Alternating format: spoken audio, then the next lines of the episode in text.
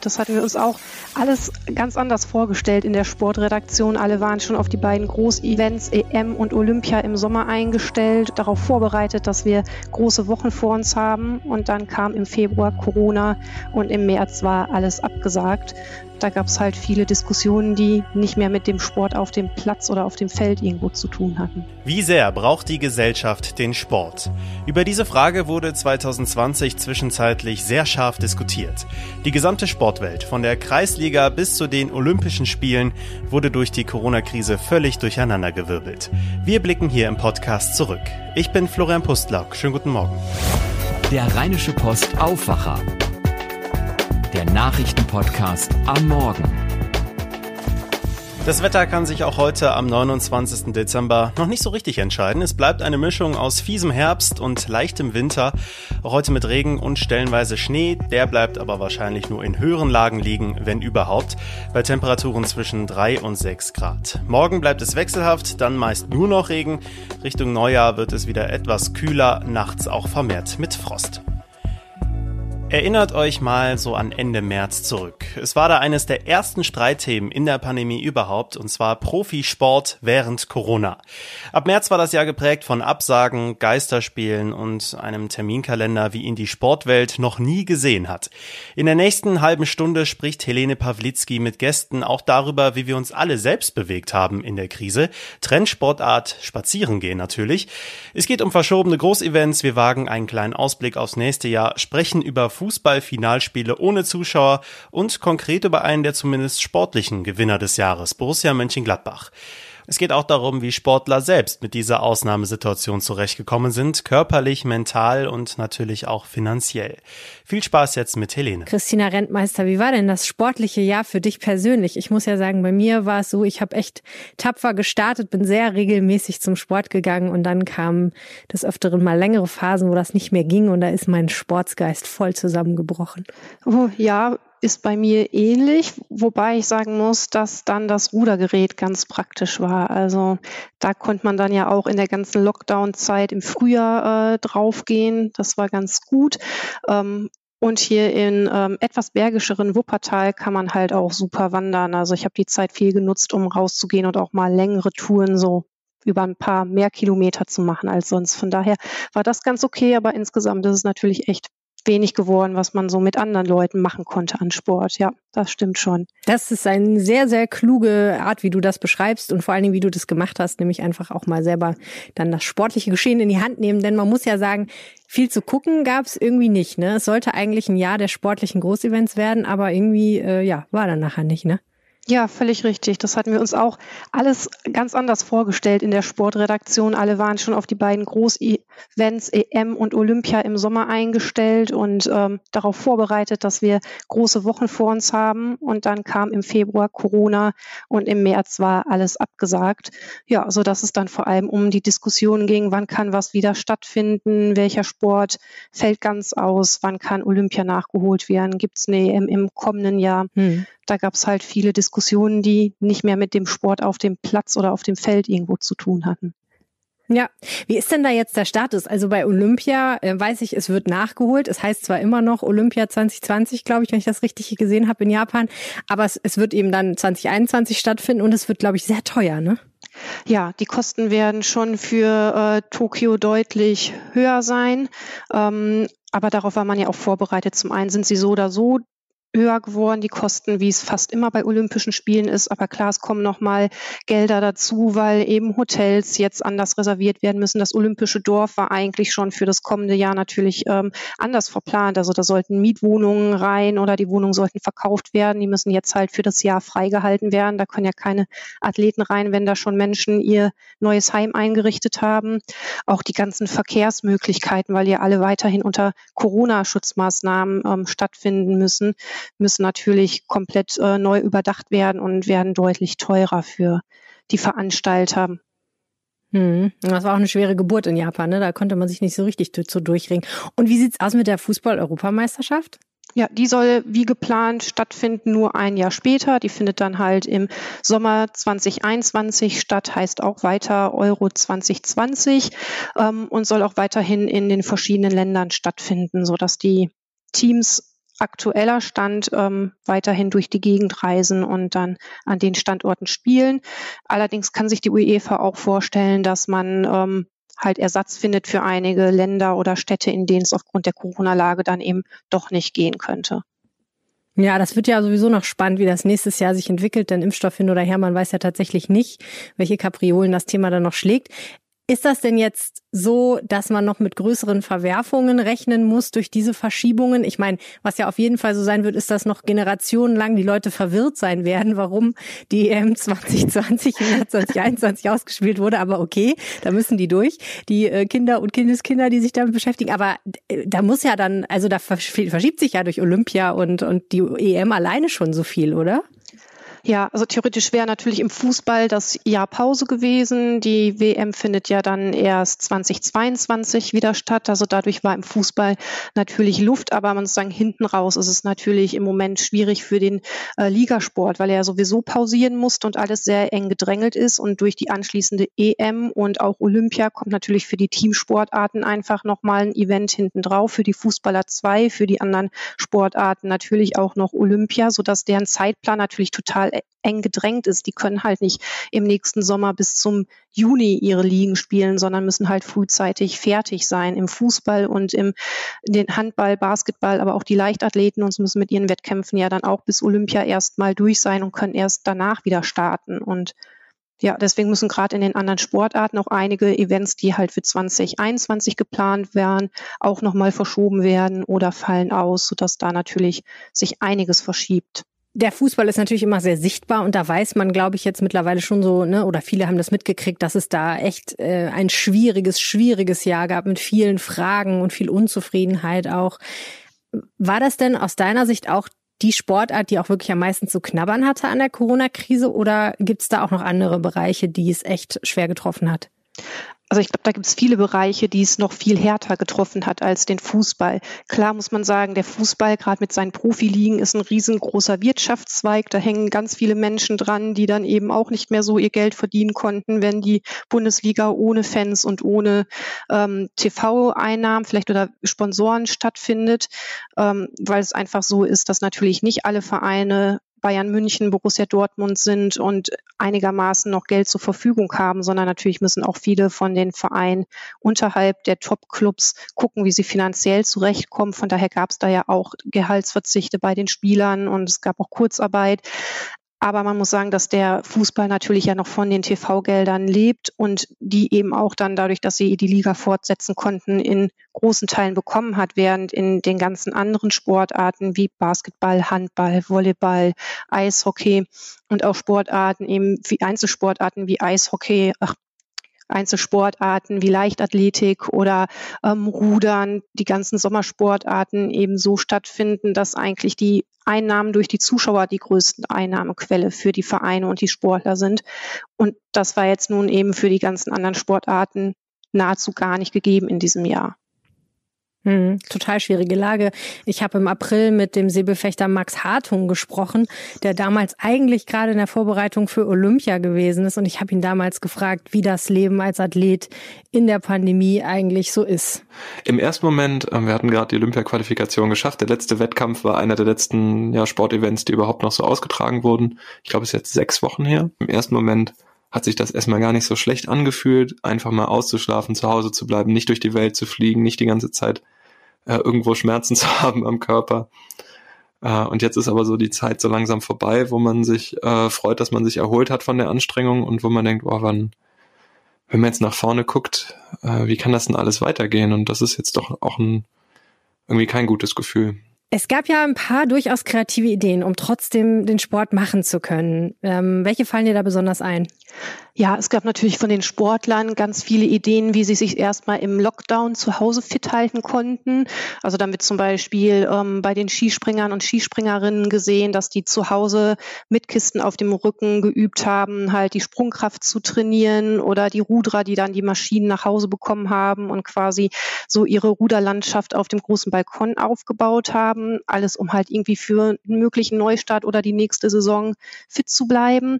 Aber wichtig war natürlich für die Sportler, dass sie irgendwie Events auf die Beine stellen konnten oder die Veranstalter was finden, wie der Sport in der Öffentlichkeit präsent sein konnte.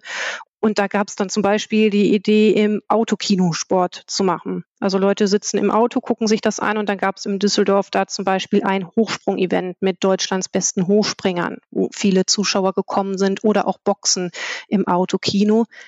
Gleichzeitig muss man dann halt auch sagen, dass es einfach in Deutschland dann ab dem Sommer schon wieder einige Sportveranstaltungen gab, die in Deutschland stattgefunden haben, weil sie in anderen Ländern nicht stattfinden konnten. Da haben sich dann schon die deutschen Veranstalter hervorgetan, gute Hygienekonzepte vorzulegen und dadurch Tennisturniere nach Hamburg, nach Köln zu holen, wo sie eigentlich nicht gewesen wären. Oder auch die Formel 1, die dann plötzlich doch in Deutschland ein Rennen hatte auf dem Nürburgring. Also da gab es dann natürlich auch traditionelle Veranstaltungen, die einfach nur an anderen Orten stattgefunden haben und so Sport in Deutschland möglich gemacht haben oder Sportevents. Hm. Eine ganz crazy Idee hat mich total beschäftigt aus den USA. Die ähm, NBA, also der Basketball dort, der hat ja seine Saison gespielt, indem er alle Menschen, die daran beteiligt waren, also nicht nur die Spieler und Trainer und das ganze Team, sondern zum Beispiel auch Journalisten, in eine sogenannte Bubble geschickt haben. Und ich kann mir das erst gar nicht vorstellen, aber es ist wirklich so crazy, wie es sich anhört. Die sind wirklich komplett in die Isolation gegangen, ne? Ja, das ist ist so. Ähm, interessanterweise ist da ja tatsächlich der deutsche Basketball das Vorbild gewesen. Die äh, Basketballliga in Deutschland war ja eine der ersten Ligen mit nach der Fußball-Bundesliga, die ähm, ihre Saison fortgesetzt hat. Zwar nicht mit allen Teams, aber alle, die bereit dazu waren, das finanzielle Risiko auf sich zu nehmen.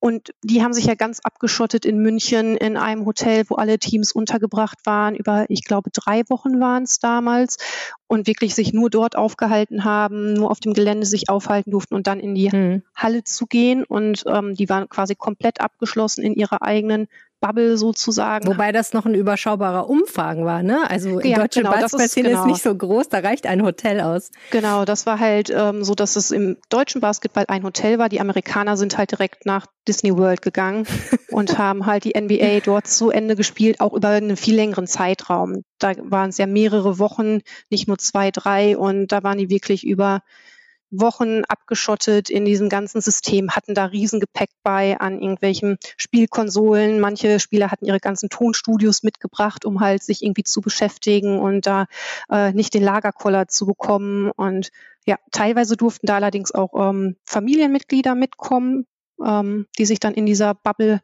aufgehalten haben. Von daher gab es da schon ein bisschen Abwechslung, aber das war natürlich ein Riesenevent, um das Ganze überhaupt wieder stattfinden lassen zu können ja, wirklich verrückt. Äh, lohnt sich, sich das nochmal anzuschauen, wer es nicht mitgekriegt hat.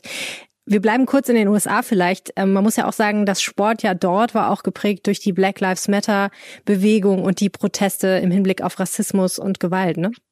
Ja, auch da war die NBA natürlich eine der Ligen, die quasi Vorreiter bei den Protesten waren. Ende August ging das ja nochmal dann ähm, richtig hoch her mit den Protesten.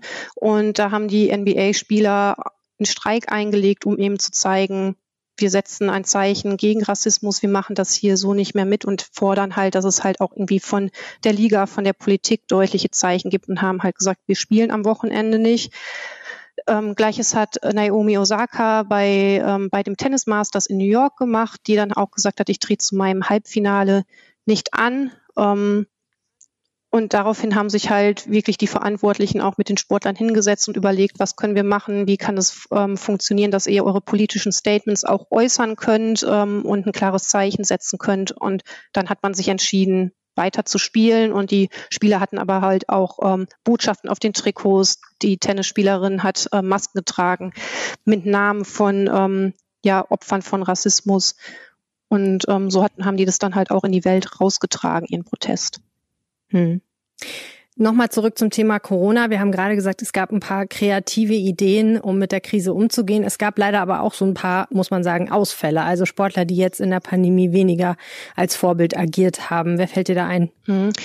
Im Fußball gab es natürlich jetzt so ein paar Fälle, in denen man sagen muss, da haben einzelne Profis oder auch Trainer punktuell gegen die Corona-Regeln verstoßen. Also mir fällt Heiko Herrlich ein, der natürlich ganz am Anfang von dieser ganzen Phase, dass die Teams wieder spielen durften, aber auch abgeschottet waren, noch in Hotels, ähm, seine Zahnpasta vergessen hatte und ohne Maske in den Supermarkt geht und dann natürlich erstmal ähm, in Quarantäne musste oder in vorsorgliche Isolation, um zu gucken, dass er eben negative Corona-Tests hat, ähm, was jetzt eher so unter Kategorie fiel, ja, war nicht so schlau, hätte nicht passieren dürfen. Aber dann gab es auch den Hertha-Spieler Kalu, der aus der Kabine ein Video gedreht hat, wie sie sich alle eigentlich gar nicht an die Corona-Regeln halten. Zumindest er, der dann halt die Mitspieler versucht, irgendwie zu umarmen, sich daneben setzt. Die tragen keine Masken, schlagen sich ab und er läuft halt auch noch einfach, während die Corona-Tests bei ähm, Mannschaftskollegen gemacht werden, da rein und ähm, will halt mit dem Arzt irgendwie abschlagen, der ihn dann auch rausschickt und dran erinnert.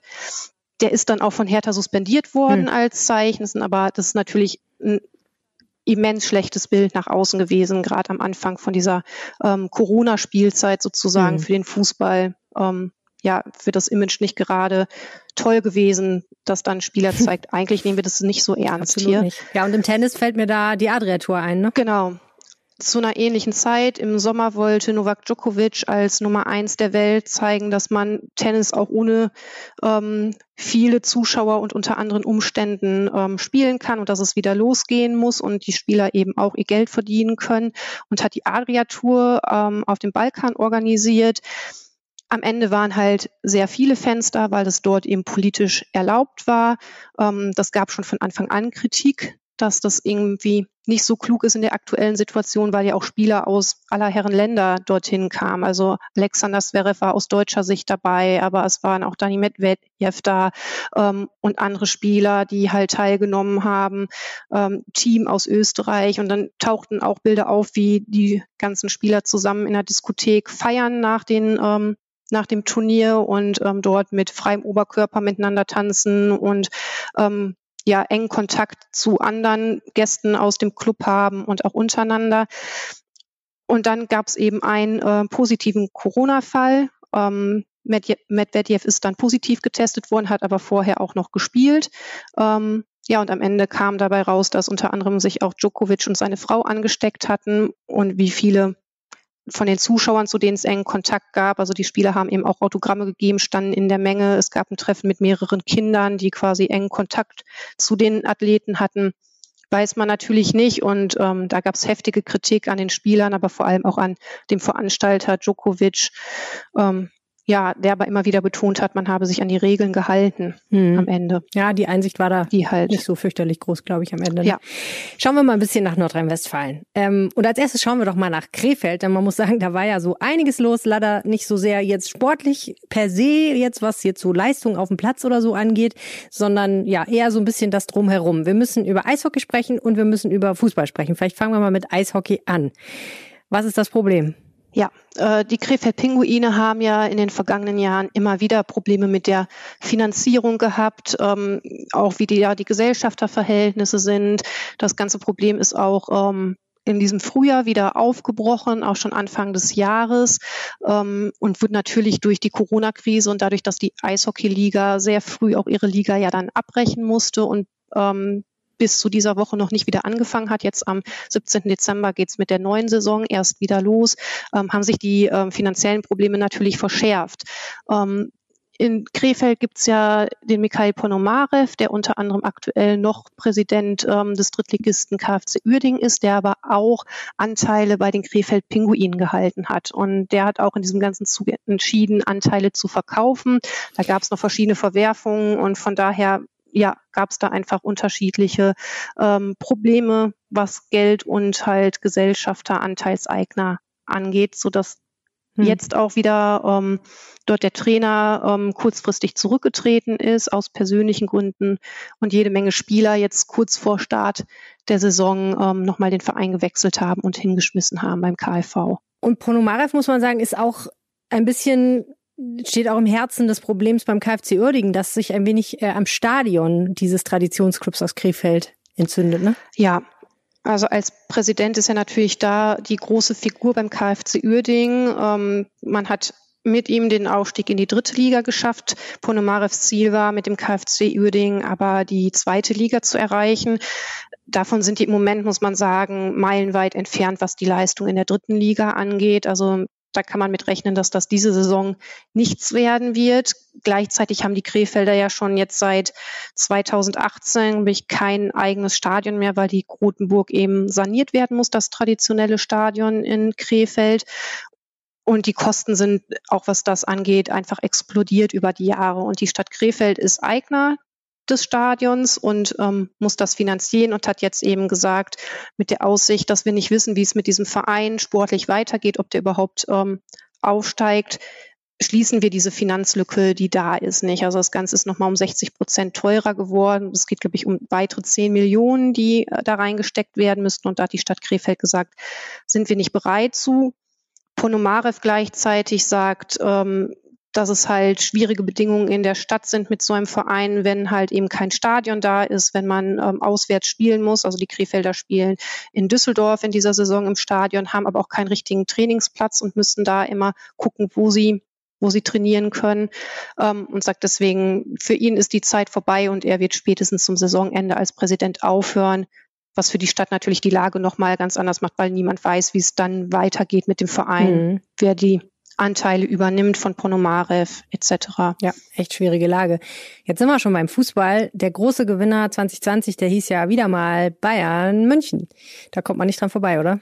Nein, die haben sicherlich eine der besten Saisons der letzten Jahre gespielt, haben alles gewonnen, was man gewinnen konnte. Nach der Corona-Zwangspause sind die quasi so durchmarschiert und haben den Meistertitel in der Bundesliga mal wieder geholt. Ähm, und dann gab es ja auch noch das äh, Champions League Turnier, was dann fortgesetzt wurde ähm, in Form von einem Turnier in Portugal und nicht mit Hin- und Herreisen ähm, bei den K.O.-Spielen. Auch das haben die Bayern dann souverän gewonnen und sind gegen Paris am Ende Champions League-Sieger geworden. Vorher haben sie schon den DFB-Pokal geholt. Also die komplette Ausbeute haben die Bayern sich geholt in der Corona-Saison an Titeln. Na gut, schauen wir doch mal Richtung Westen. Äh, wir kommen gleich zu Fortuna Düsseldorf und Borussia Mönchengladbach, äh, was ja auch super wichtige Vereine hier in der Gegend sind. Aber wir müssen natürlich jetzt auch erstmal über die anderen NRW-Vereine kurz sprechen. Ähm, wer ist da, hat, ist da besonders hervorgetreten in diesem Jahr? Oh ja, hervorgetreten sind ähm, sowohl Borussia Dortmund als auch Schalke 04, allerdings in ganz unterschiedlichen äh, Weisen. Die Schalke einmal, weil sie die ähm, ja, schlimmste und längste Negativserie ihrer Geschichte hinlegen und drauf und dran sind, äh, die Allzeit-Negativserie von Tasmania Berlin zu toppen. Die haben mal ja 31 Spiele in Folge verloren. Die Schalker sind jetzt bei 27 Spielen ähm, ohne Sieg. Das letzte, was sie gewonnen haben, war der Auftakt zur ähm, Rückrunde Anfang des Jahres und ähm, das war gegen Borussia Mönchengladbach interessanterweise. Seitdem hat Schalke aber kein Spiel mehr gewonnen, jede Menge Querelen auch innerhalb des Vereins mit dem Rücktritt von Clemens Tönnies und ähm, dem Trainerwechsel dann von David Wagner auf ähm, Manuel Baum jetzt zum Anfang dieser Saison, nachdem es dann auch wieder mit, mit ähm, Niederlagen losging ja, die haben, glaube ich, so alles an Chaos mitgenommen im Moment, was man in diesem Jahr mitnehmen konnte, auch die finanzielle Misere weiterhin. Ähm, ja, Borussia Dortmund hat allerdings auch gerade den Trainer rausgeschmissen und ähm, die Vereinsbosse haben entschieden, dass es mit Lucien Favre nicht so vorangeht, wie sie sich das vorgestellt hatten. Dabei sind die Dortmunder Vizemeister geworden in der vergangenen Saison und ähm, spielen gerade Champions League und sind da auch ins Achtelfinale eingezogen. Aber die Dortmunder hatten sich erhofft, dass man deutlicher an den Bayern dran ist und ähm, ja, um die Titel mitspielen kann.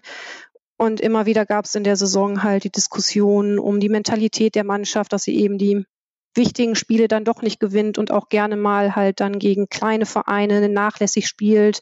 Ähm, jetzt zuletzt das 1 zu 5 Debakel dann gegen Aufsteiger VfB Stuttgart war dann wohl eins solcher Spiele zu viel für die Dortmunder. Jetzt muss man mal gucken, wie es da weitergeht. Hm. Aber noch eine positive Erscheinung natürlich aus Westsicht ist auch Bayer Leverkusen, die unter Peter Bosch halt super Fußball mhm. spielen und auch den Abgang von Supertalent Kai Havertz ähm, gut verkraftet haben und diese Saison ähm, ja deutlich ähm, effektiver spielen und eben aktuell die Bundesliga anführen. Hm. Also man muss sagen, trotz Geisterspielen, es gab echt viel Bewegung, es gab viele spannende Spiele eigentlich außer dass man eben nicht ins Stadion konnte und das natürlich so ein Geisterspiel per se immer so eine etwas, wie soll man sagen, geisterhafte Atmosphäre hat, wenn man es im Fernsehen schaut, kann man sich eigentlich als Fan ja. nicht so richtig beklagen, oder? Ja, ich glaube, dass für viele Fans natürlich ähm, der Fakt, dass man nicht ins Stadion gehen kann, ein ganz großer ist und viele Fans sich da auch zurückgezogen haben, gerade die, die sonst in den ähm, Fankurven stehen und ihre mhm. Vereine vor allem supporten. Aber ansonsten natürlich ist ähm, viel fortgesetzt worden, viel mehr als in anderen Sportarten, weil eben auch ähm, ja, es andere finanzielle Bedingungen sind und man eben ohne Fans durchaus spielen konnte, ohne dass man direkt pleite geht als äh, Liga oder als Verein. Und da wurde den Fans schon, wenn man darauf verzichten kann, dass die Atmosphäre da ist, aber die haben die TV-Sender ja teilweise auch eingespielt, ähm, wurde den Fans schon einiges geboten, ja, glaube ich schon.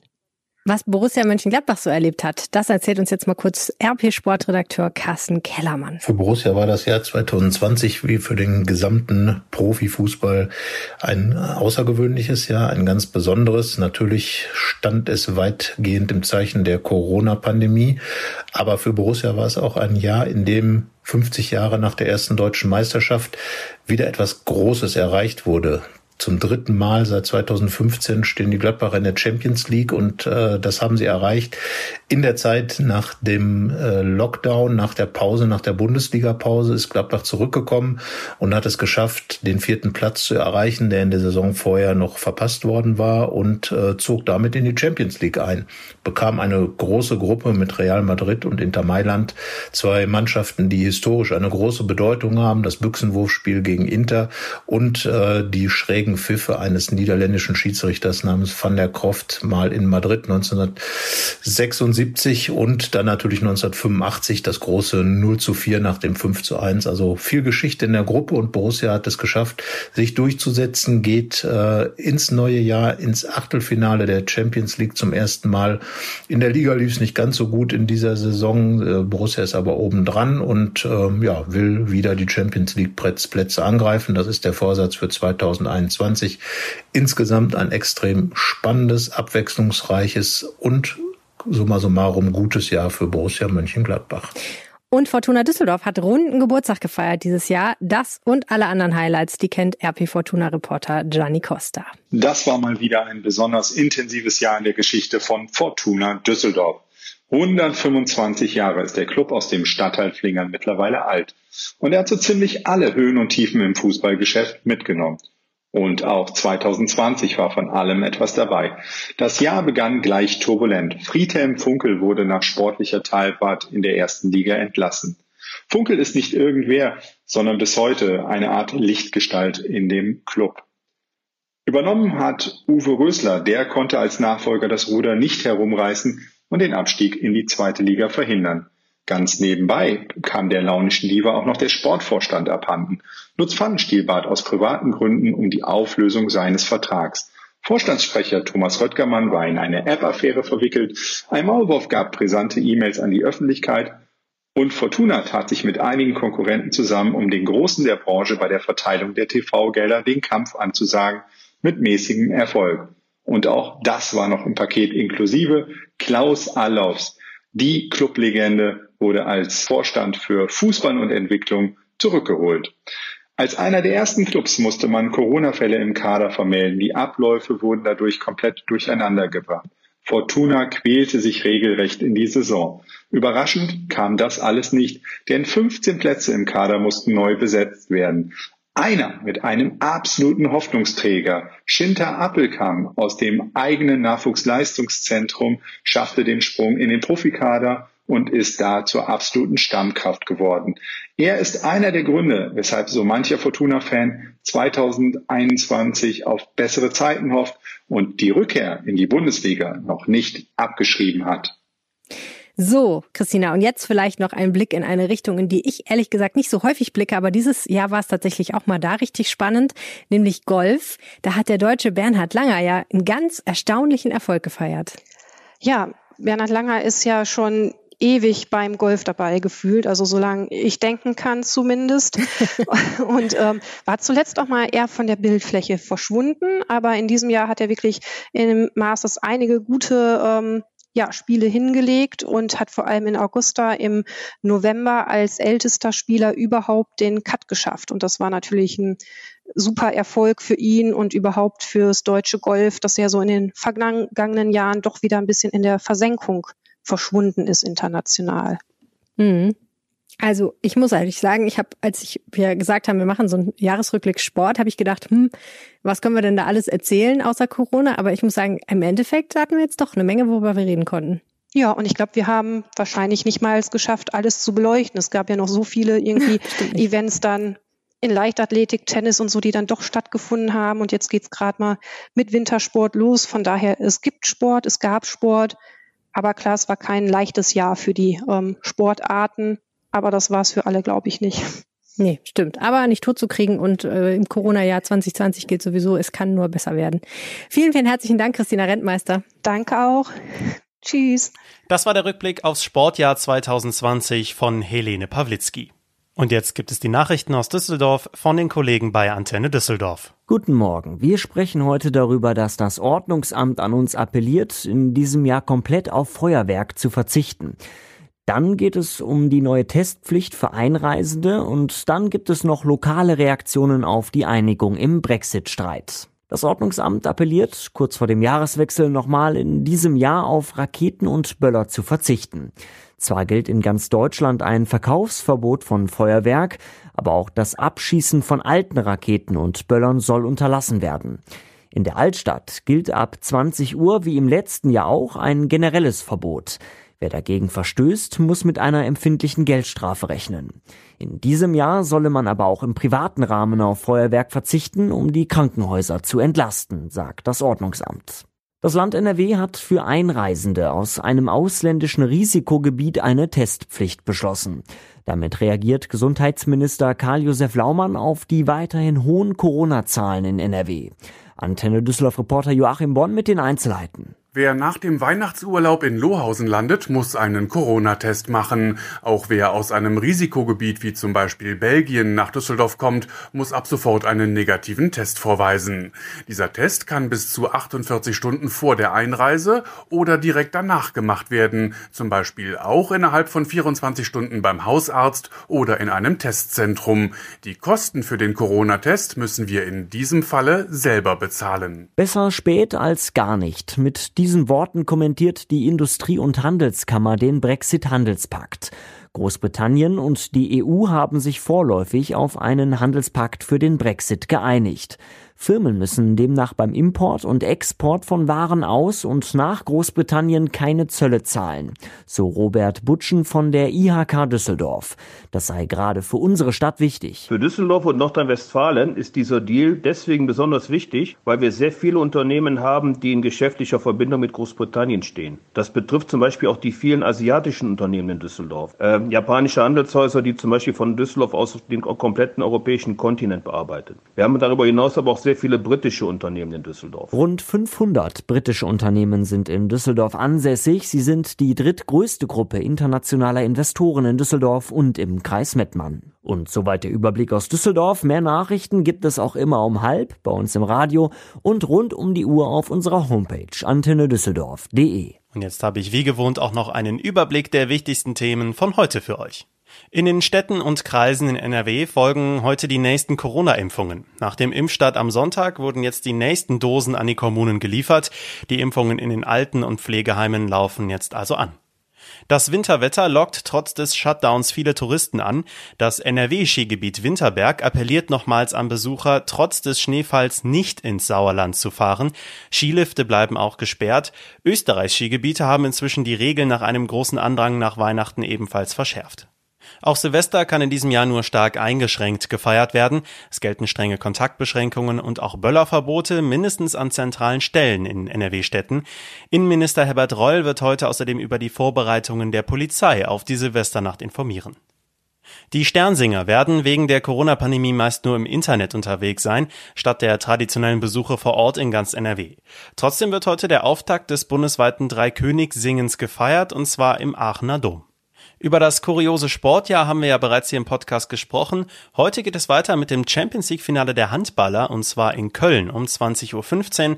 In Oberstdorf startet außerdem die Vier-Schanzentournee, jeweils natürlich ohne Zuschauer. Das war's für heute mit dem Aufwacher. Ihr dürft uns natürlich auch zwischen den Jahren gerne eure Meinung schicken an aufwacher.rp-online.de. Alle weiteren Infos gibt es in den Show Notes. Ich wünsche euch jetzt einen schönen Dienstag. Ich bin Florian Pustlauk. Ciao, macht's gut.